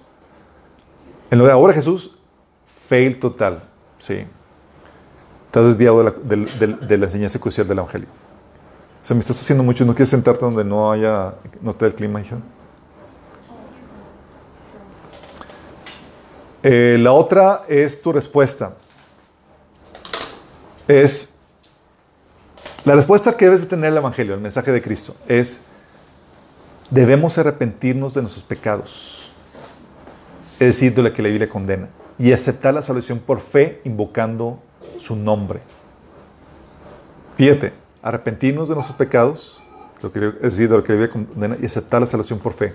Creer en lo que hizo Jesús, recibirlo por fe, invocando su nombre. Las herejías que giran alrededor de la respuesta es que tienes que ganarte la salvación con tus buenas obras, como creer el catolicismo y otras religiones.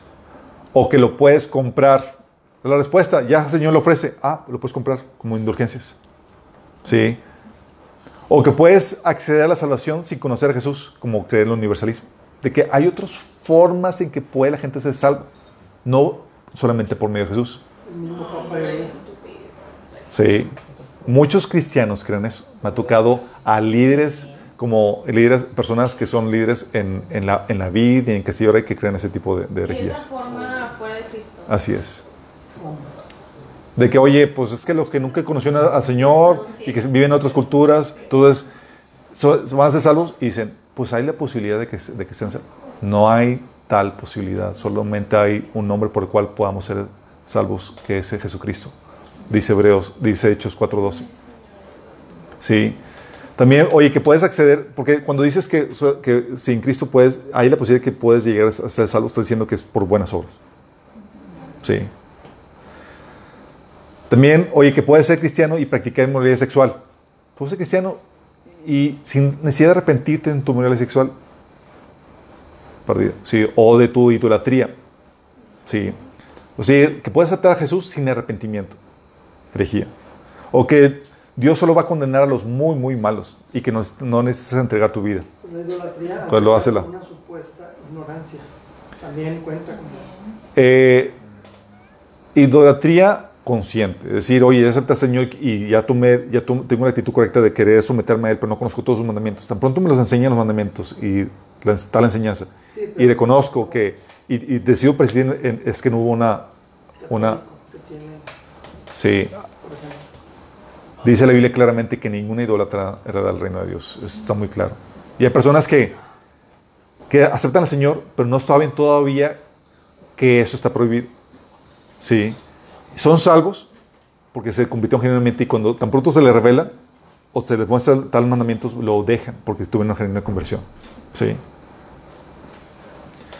También, oye, que no eres salvo sino hasta que guardes los diez mandamientos, como dicen los adventistas. Sí, oye, creíste en Jesús, pero tienes que guardar todos los diez mandamientos. Si no guardas el, sábado, fail. Te resiste el marca del anticristo. Sí, por guardar el domingo. Fail total. Eso es una herejía. O que no eres salvo sino hasta que te bautizas, como cree la iglesia de, de Jesucristo. Fail total. Sí, el bautismo no es necesario para salvación. Entonces, cuando hay desviación en cuanto a quién es la persona de Jesús, qué fue lo que hizo, o cuál es tu respuesta, ya es otro evangelio y es una herejía. ¿Sí? Y Satanás va a tratar de llevarte a, que sucumbas y cedas en- en- en esas herejías. Obviamente hay doctrinas que son periféricas y tolerables. Temas tal vez más profundos o anexos que no son cruciales para la salvación, son importantes para el crecimiento cristiano, para la madurez, como dice eh, la carta de, de- de- Hebreos, ¿se acuerdan? Que dice, oye, quisiera- quería hablarles más acerca del sacerdocio Mel- Melquisedec, pero pues lo que les entra por un oído les sale por otro y ya a estas alturas deberían ser maestros y todos son niños. Hay doctrinas que son periféricas, chicos. ¿Cómo qué cosas se les ocurre? El sacer- el sacerdocio Melquisedec, como les habíamos comentado. Oye, la segunda venida de, Je- de Jesús, ¿cuándo exactamente? ¿Va a ser antes, después, a mediados de la tribulación? Sí. O sea, no, no se trata de que, o sea, ni siquiera es un tema para, para que causes una división en el cuerpo de Cristo. Sí. O el arrebatamiento también es una doctrina periférica. O los alimentos que has de comer. O el infierno, es un castigo eterno, o realmente la gente se consume ahí. O eh, la forma en que debe ser bautismo. O sea, con- por inmersión, se debe bautizar a los niños o no. Eh, Hay cosas del Génesis, ¿no? Cosas del Génesis. Oye, los dinosaurios. Sí, pero hay gente que dice, que cree que si niegas el rapto, ya negaste fe- el Evangelio. No. Y es obvio que no. Sí, Y si niegas eso cuenta que Adán y Eva no existieron, o cosas así que no pasó.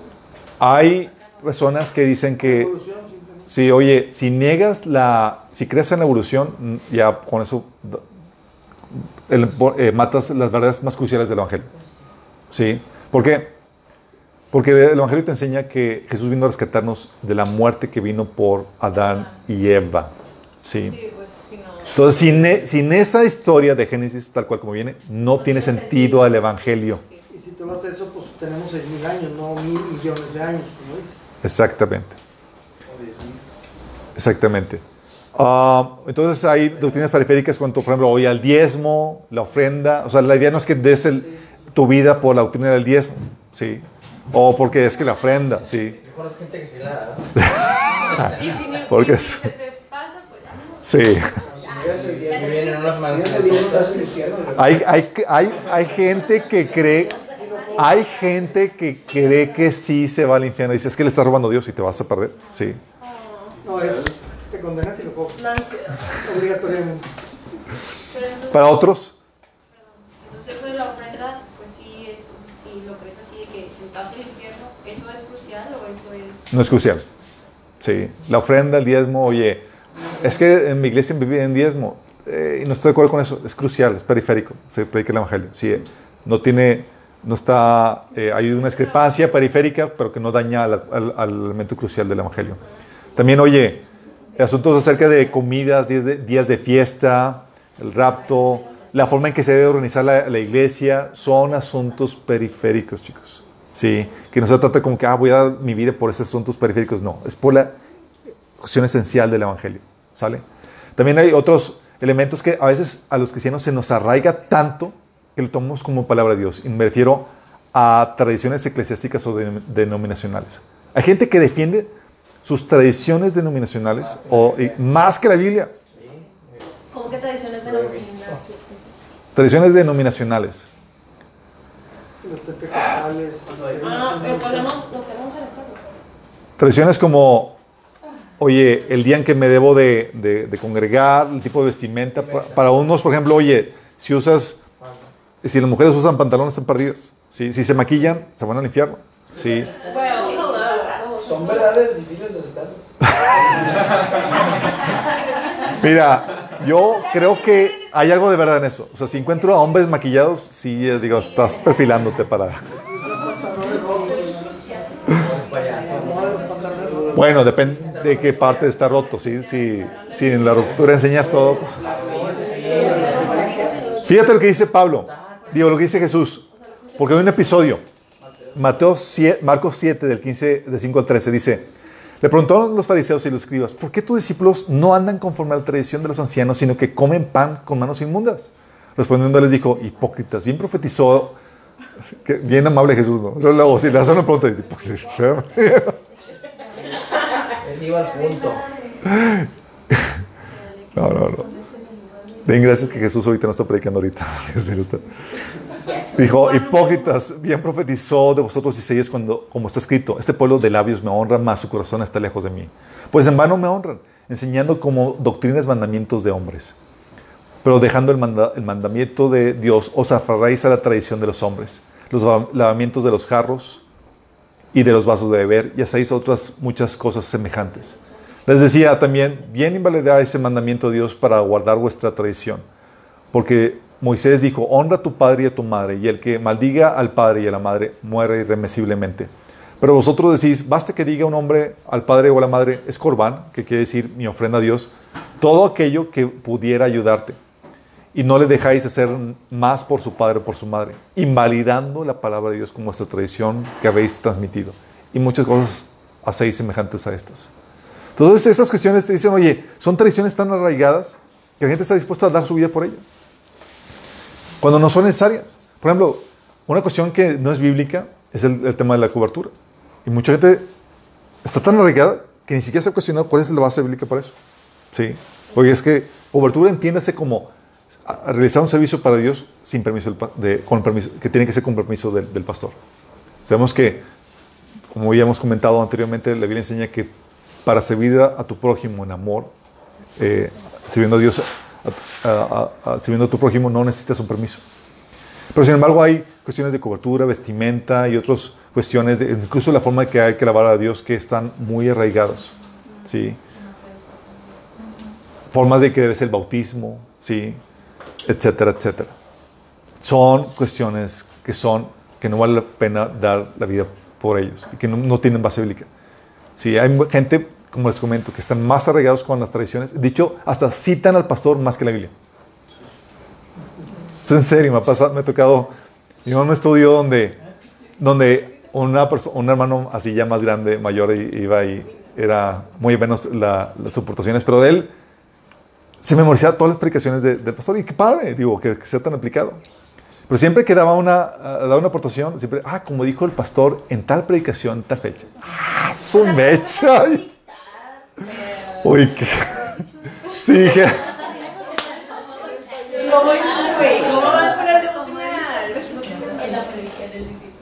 Oye, bien heavy, pero es ahí donde, hey, hey, aterricémonos. Es- la fidelidad que se nos manda a tener es a la Biblia, la palabra de Dios, por encima de tu denominación, de tu doctrina pastoral, de tu, aún de tus tradiciones eh, eclesiásticas. ¿Vamos? Entonces, ok, si voy a dar mi vida, tengo que saber por qué mensaje voy a dar mi vida. Sí. O sea, no voy a dar mi vida por cualquier otra eh, cosa periférica o cualquier tradición que nada que ver con lo que viene en, en la palabra de Dios. Y para eso tienes que distinguir o conocer la Biblia. Hay también prácticas básicas, que son prácticas por las que, eh, que atacan el corazón de la fe cristiana. Sí, que te definen como cristiano. Son prácticas ordenadas por Cristo que es, ¿sabes qué? Eres cristiano, debe- se espera que tengas estas prácticas. Que es el compartir el evangelio, el congregarte, el orar, el, orar, el adorar, el participar de la Santa Cena, el enseñar la palabra de Dios, el bautizarte. Bautizarte. Prácticas que dices, oye, te prohíben orar. Sobre mi chavo. Como Daniel, ¿puedes seguir orando? ¿Sí? Oye, que te prohíben compartir el evangelio. Sobre mi chavo. Voy a seguir compartiendo el evangelio y estoy dispuesto a dar mi vida por seguir haciendo esta práctica. Como decía en Hechos 4, del 18 al 20, dice, los llamaron los- y les ordenaron los líderes judíos les ordenaron terminantemente que dejaran de hablar y enseñar acerca del nombre de Jesús. Pero Pedro y Juan replicaron, es justo delante de Dios obedecerlos a ustedes en vez de obedecerlo a Él. Juzguen a ustedes mismos. Nosotros no podemos dejar de hablar de lo que hemos visto y oído. Sí. Oye, también cabe la prudencia. Estás en, en tu trabajo y demás y, y por andar platicando ahí en horas de trabajo con tu colega y compartiendo el te despiden, no creas que te despidieron por, por, por persecución, sino por imprudente, ¿sí? Hay tiempo para todo eso, ¿sí? es, que, me persiguen en mi trabajo, no me dejan predicar el evangelio. No, no, no, estás ahí para trabajar, ¿ok? Mensaje. Vamos, de hecho una vez estaba en la, en la prepa y me, y me corrieron de la clase por predicar el evangelio. estaba, me estaba dando la clase y demás. Y yo estaba, pues me preguntó un chavo, oye, ¿por qué traes la Biblia? Y era mi estrategia para compartir el evangelio. Digo, ah, para compartir el evangelio. Y estaba la maestra dando clase y digo, mira, este versículo. Y le enseñé la Biblia. Dice, ah, sí, ok, ahora, le iba compartiendo el evangelio mientras que le enseñaba los versículos. la maestra, hey, ustedes que están ahí platicando, sálganse de la, clase. Y yo no podía decir, ching, me están persiguiendo por predicar el evangelio. No, pues estaba platicando en medio de la clase. Dijo, ¿Sale? Y aproveché para ya compartirle abiertamente. Sí. Ya. En la dirección. La dirección.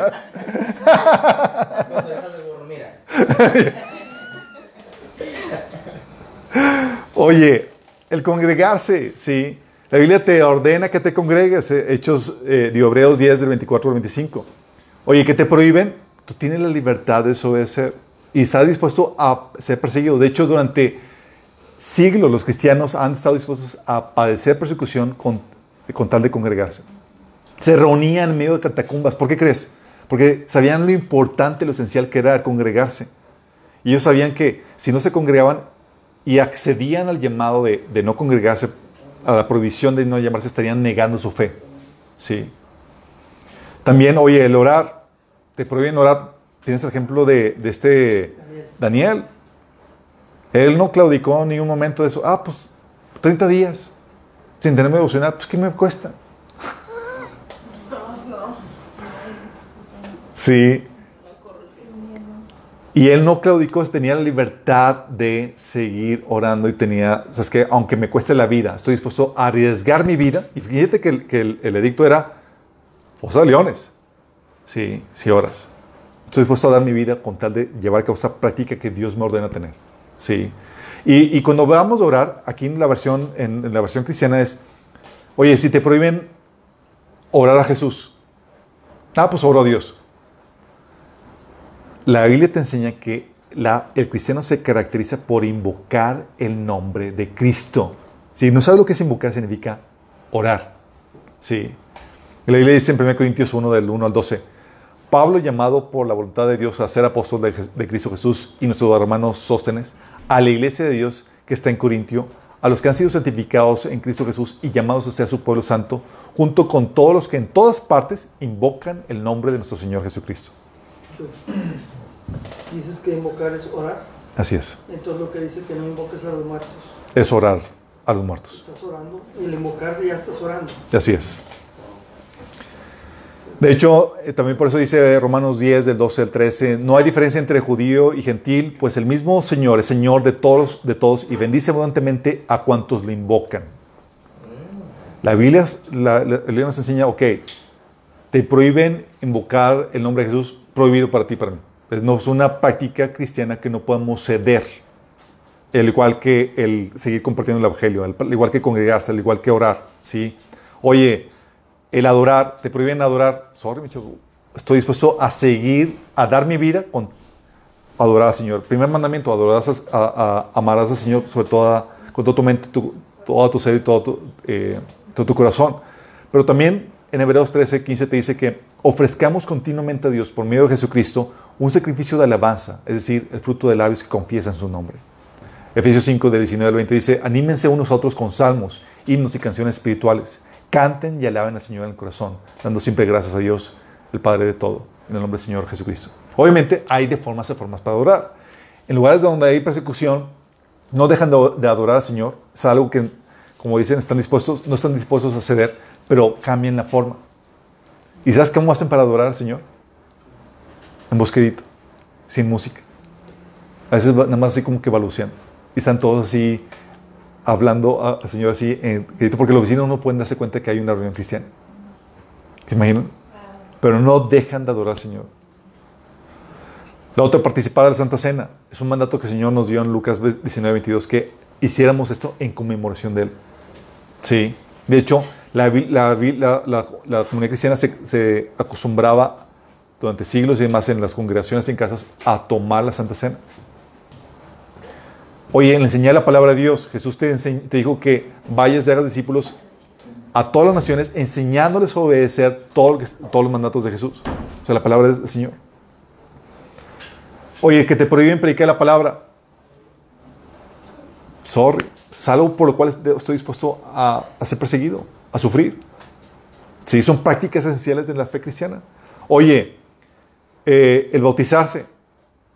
Cristianos durante años, especialmente, digo, eh, durante siglos, especialmente durante la, Inquisición, están dispuestos a dar su vida por ser bautizados de grandes. Porque ellos sabían que, oye, tengo miedo de bautizarme porque puedo perder mi vida. Uh, eso era negar a Jesús. Sí. Y lamentablemente conozco casos de cristianos que desisten bautizarse, no porque digan no estoy yo preparado ahorita, porque saben que si se bautizan van a encontrar el rechazo o la falta de apoyo económico de sus familias. Eso, mis señores, es negar la fe. ¿Niegas a Jesús? Bye bye contigo. Sí. Por algo dice la Biblia que los cobardes no heredarán el reino de Dios. Que decían, oye, y eso no quiere decir que no encuentres un tipo oportuno para, para, para bautizarte. No es como que, ah, voy a bautizarme en medio de, ah, eh, públicamente en, un ambiente de persecución. Sí. Es, oye, sí, es algún mandamiento que dice la Biblia que tengo que hacer, busco mi tiempo oportuno y demás, pero es algo que sé que tengo que hacer y no voy a dejar de hacerlo por miedo a que mi vida sea quitada por, por, por esa práctica. Durante la Inquisición, si alguien, si se enteraban de que había sido bautizado de adulto, era igual la pena de muerte. Y los cristianos se seguían bautizando. Sí.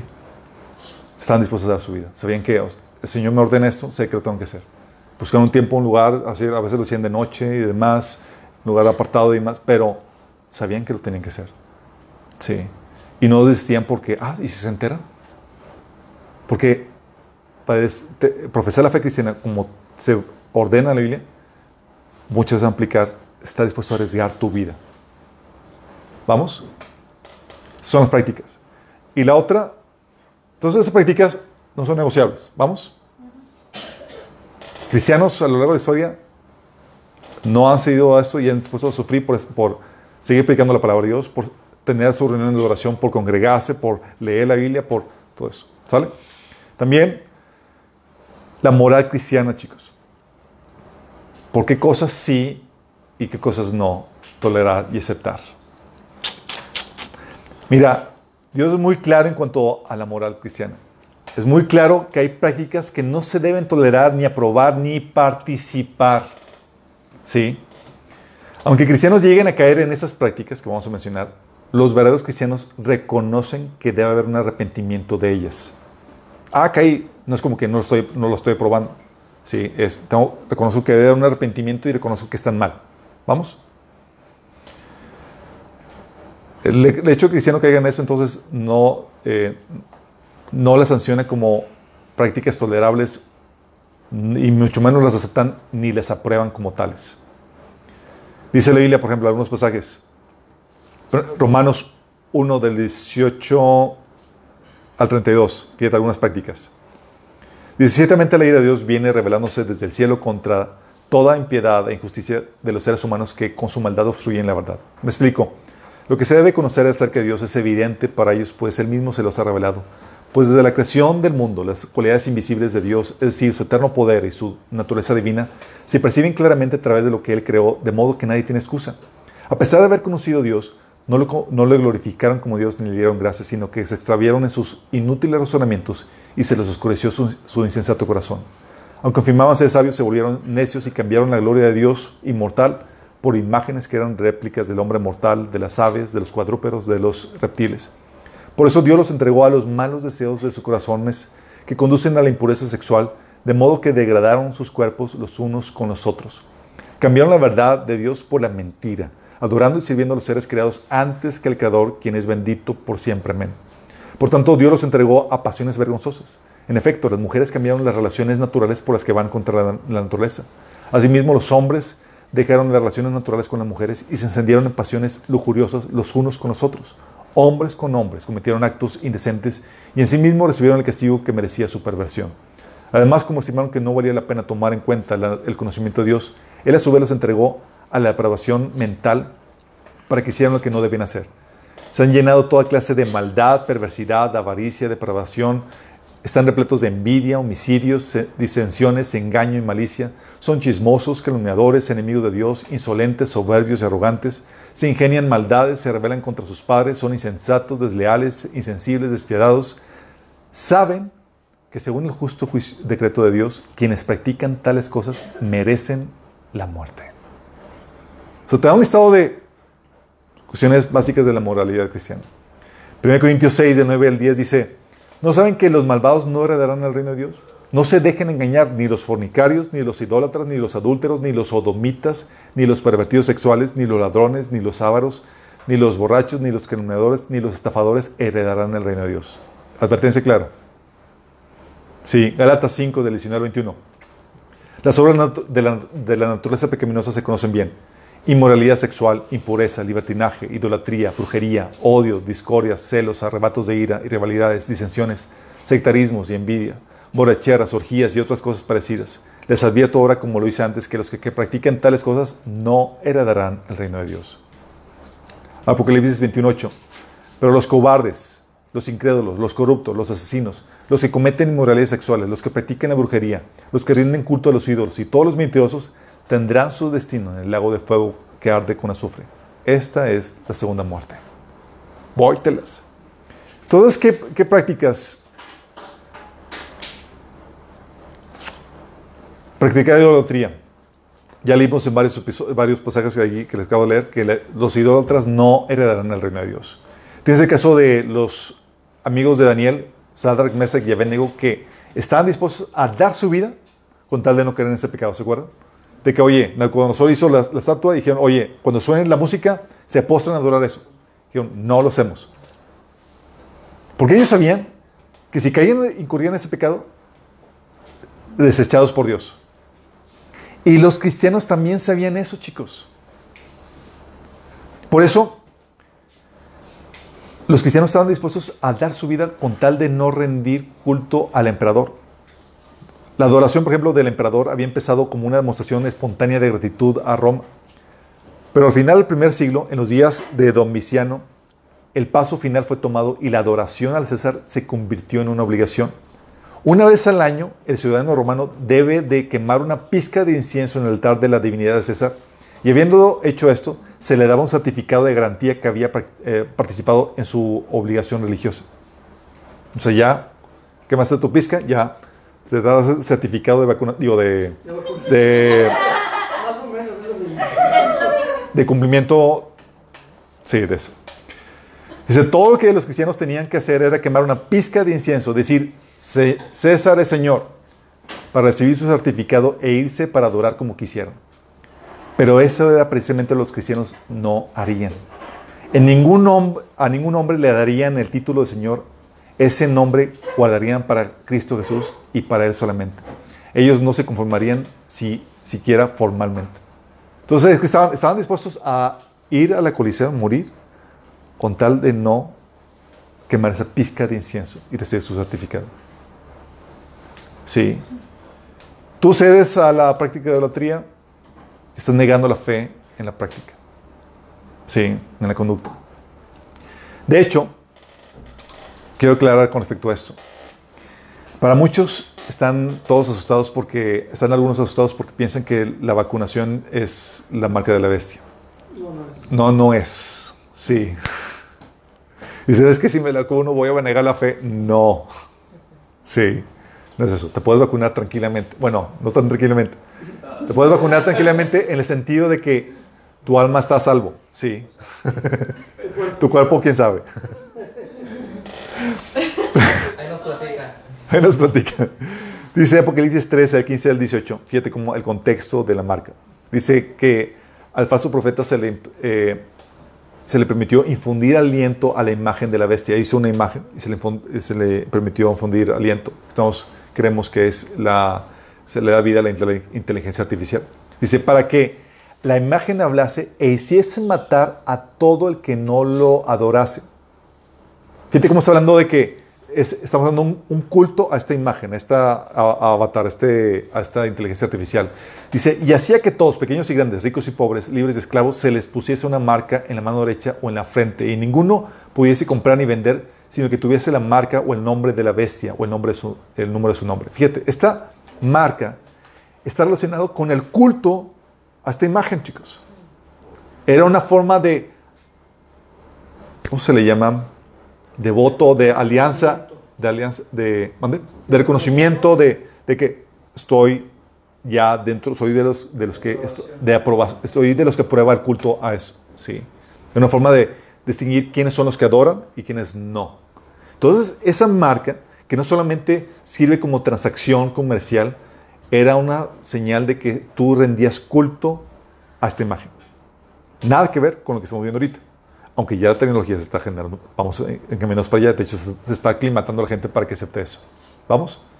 Pero no es la marca de la para aclarar eso. La marca de la bestia tiene que ver con, la, con, la, con esta práctica idólatra del culto a, a esta imagen. Entonces, practicar idolatría. Oye, ocultismo, como leímos en Apocalipsis 21, 8 y otros pasajes. La adivinación, la brujería, la hechicería, el invocar a los muertos, es decir, orar a los muertos, aunque sean santos, No es el santo. no es santo. Es una práctica condenable, ¿sí?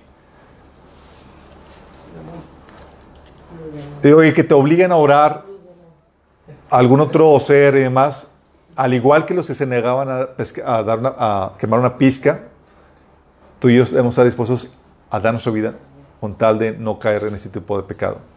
Oye, inmoralidad sexual. Inmoralidad sexual es muy amplia. ¿Se acuerdan que habíamos platicado que qué, mandamientos del Antiguo Testamento se obedecen en el Nuevo Testamento? No todos los mandamientos del Nuevo Pacto son nuevos. Hay mandamientos que son traídos del Antiguo Testamento. ¿Cuáles son? Los que se reiteran en el Nuevo Testamento. Y en el Nuevo Testamento se reiteran los mandamientos de inmoralidad sexual que, tiene, que se traen del Antiguo Testamento, que son más específicos, son más detallados en el Antiguo Testamento. Es decir, se prohíbe la prostitución, el adulterio, la unión libre, que es la fornicación, la homosexualidad, el lesbianismo, orgías, pedofilia, incienso, zoofilia, transvestismo, Incesto. Incesto. incesto. Ah, ¿Qué dije? Dijiste incienso. Incesto, perdón. Sí.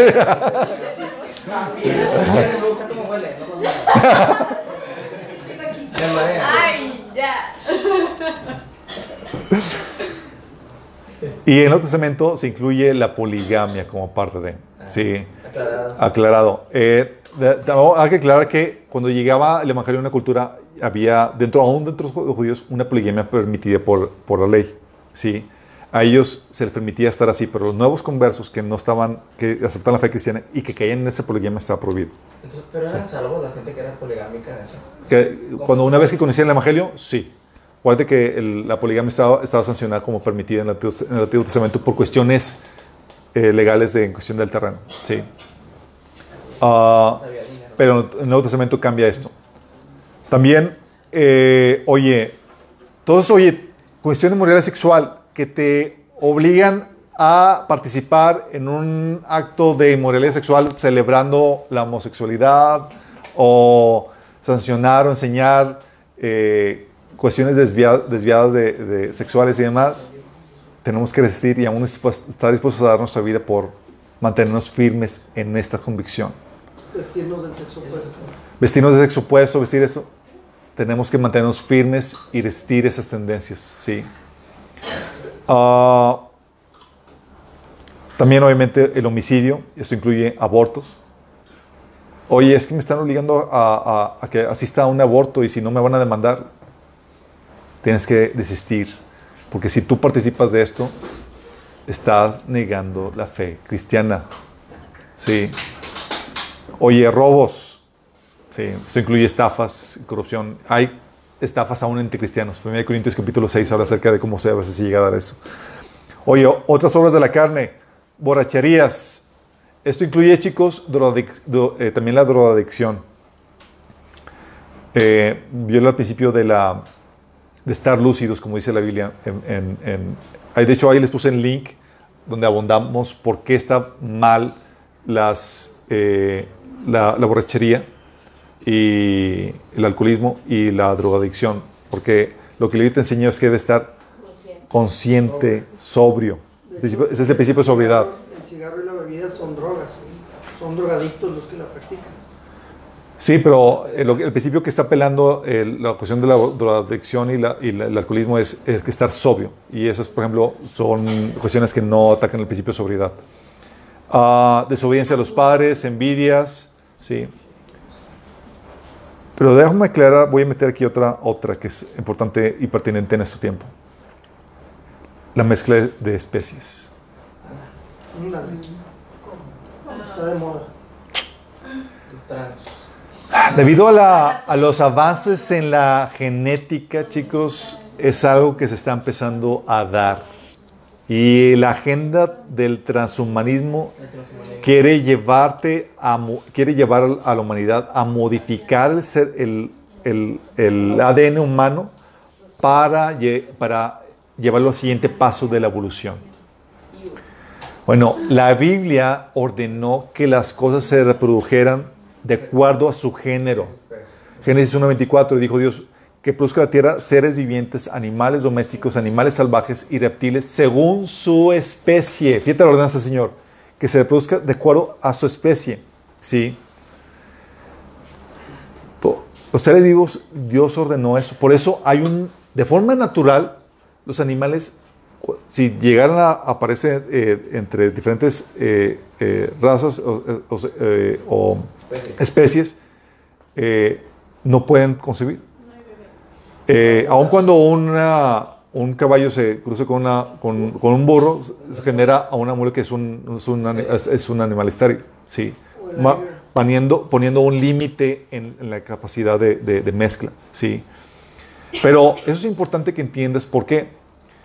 Porque te, ven, te van a vender muy bonito la idea de que se modifique tu ADN. De hecho, una vez tuve una discusión con una hermana cristiana que decía, ¿y por qué no mejora nuestro ADN? Y porque la Biblia te ordena que cada, cosa se produzca de acuerdo a su especie. ¿Y por qué más? Porque dice la Biblia que Jesús vino a salvar a la, raza humana. Dice Hebreos 2 del, del 14 al 16. Por tanto, ya que ellos son de carne y hueso, Él también participó de esa naturaleza humana para anular mediante la muerte al que tiene el dominio de la muerte, decir, al diablo, y librar a todos los que por temor a la muerte estaban sometidos a la esclavitud toda la vida. Pues ciertamente no vino en auxilio, auxilio de los ángeles, sino de los descendientes de Abraham, es decir, a los seres humanos que profesan la fe de Abraham. Seres humanos, chicos. Jesús no vino a salvar a alguna otra especie. Por eso los Nefilim no van a resucitar. Ni siquiera. Eso pase directo al lago de fuego. Sí. Ah, si cambian tu ADN y dejas de ser humano, Estás en no redimible. estás siendo redimible. Los perritos que se cruzan en diferentes razas siguen siendo perros. No, o sea, que no son redimibles las cosas que no son humanos, los animales. Jesús vino a, a- a- a redimir toda su creación, toda su creación, sí. Pero el sacrificio paga por todo eso. Pero en cuestión de, de género humano, como consideran nosotros, es a la raza humana, no cualquier otra, otra desviación o desvirtuación, sí. De hecho, en los libros de, de Enoch y, y de otro, y otros libros de, de, de tradición judía, lo que hizo el enemigo empezó a mezclar eh, animales entre diferentes especies eh, para generar las camiras, los Camiras. camiras. Ah, cosa que ya se está empezando a dar en laboratorios. Están mezclando O quimeras en español. quimeras, quimeras en español. Sí. Sí, quimeras. Están mezclando ratas con ADN humano, cerdos con ADN humano y eh, entre diferentes especies. Están es- ya generando quimeras. Sí. bueno, esa mezcla es muy peligrosa. Y dices, oye, pues voy a permitir que cambie mi ADN. Estás violentando el mandato de Dios en ese sentido y corres el peligro de, Perder la redención. de que pierdas la redención. Porque vino solamente por género humano. Y tu ADN determina qué especie eres. Cambias tu ADN. Obviamente sabemos que hay rangos de variación o mutación en el, en ADN humano que está dentro del rango humano. Oye, pues una situación con síndrome, una persona con síndrome de Down por una mutación está dentro del rango humano. Oye, que cambiar el ADN por, para cambiar los ojos de color está dentro del rango humano. Pero cuando ya empiezan a mezclar diferentes especies, ya te metiste a violentar este principio. Y ya dejaste de ser una especie, la especie humana. Ah, ¿Qué otra cosa? Cualquier práctica que contraría tus convicciones bíblicas, bíblicas a tu entendimiento. Pero ahí con la vacuna están diciendo algo que están mezclando especies. No rumor ahí. El chimpancé. Dice Romanos 14, 22, 23, con respecto a las convicciones bíblicas. Tal vez tú creas que no hay nada, que no hay nada malo en lo que haces, pero manténlo entre tú y Dios. Benditos son los que no se sienten culpables por hacer algo que han decidido que es correcto. Pero si tienes dudas acerca de si debes o no comer algo en particular, entonces es pecado comerlo, pues no eres fiel a tus convicciones. Si haces algo que crees que está mal, pecas. En principio todo además es, oye, sé que algo, esto, según mi entendimiento bíblico, esta, además, estas cosas están mal, debo permanecer, fiel a esas convicciones. Ceder a ellos y pecar voluntariamente en ese sentido, te estás tomando camino a negar la fe. Sí, y tienes que ser cuidadoso en eso. Con eso tienes una idea clara de por qué incluso el cristiano está dispuesto a, a defender su, a dar su vida por la Biblia, a dar, eh, a defender su, la- la su- a dar su vida por el Evangelio, la esencia, no por cuestiones periféricas, y por prácticas cristianas, y por la moral cristiana. Me desvío de esto, bye bye.